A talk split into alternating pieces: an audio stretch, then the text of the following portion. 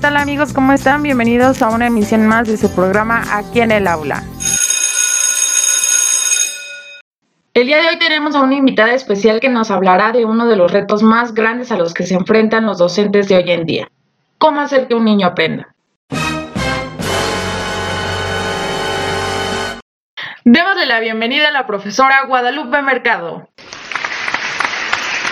¿Qué tal, profesora? Cuéntenos, ¿cómo está? Hola, muy bien, muchas gracias por invitarme a tu programa. Platíqueme, ¿cómo es que se ha vuelto un reto el enseñar?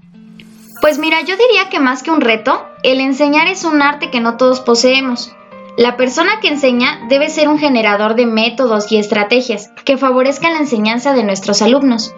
Entonces, ¿podríamos decir que el enseñar es un arte?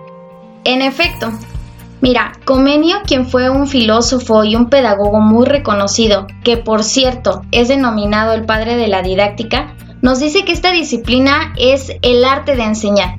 Y como todo arte, este tiene un proceso en el cual nosotros iremos creando y construyendo cada una de nuestras ideas, hasta lograr formar nuestra propia creación. Que ésta logre sensibilizar a los estudiantes y puedan lograr los objetivos deseados. ¿Y cómo es que podemos ir construyendo estas condiciones de las que usted nos habla? Bueno, esa respuesta es muy fácil. Mira, existen tres momentos didácticos esenciales que todo docente debería de conocer. El primero de ellos es el diagnóstico, donde la tarea principal que nosotros vamos a tener es recoger la información del contexto en el que vamos a trabajar. Podemos tomar elementos como el número de alumnos, la ubicación geográfica, los factores socioeconómicos y culturales que presenta la población con la cual trabajaré. El segundo elemento es la planeación. En esto vamos a prever todas las actividades que se llevarán a cabo dentro o fuera del salón de clases. Aquí tenemos algunos elementos que debemos de tomar en cuenta. El primero de ellos es la característica del estudiante. Aquí tomaremos eh, algunos datos como los estilos de aprendizaje, ya sea visual, auditivos o kinestésicos.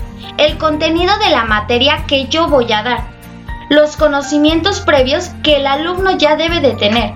La enseñanza. Esta puede ser directa, indirecta o entre compañeros. Los recursos didácticos con los que cuento.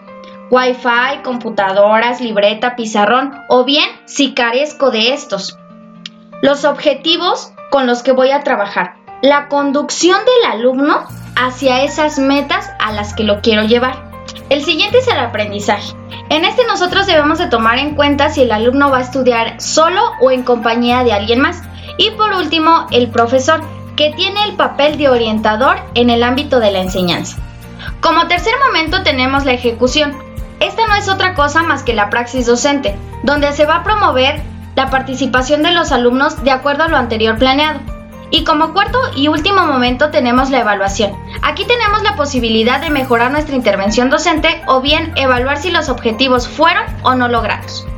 Muchas gracias por haber participado en este espacio creado por y para los maestros. Nos vemos en la siguiente emisión de tu programa aquí en el aula. Hasta la próxima.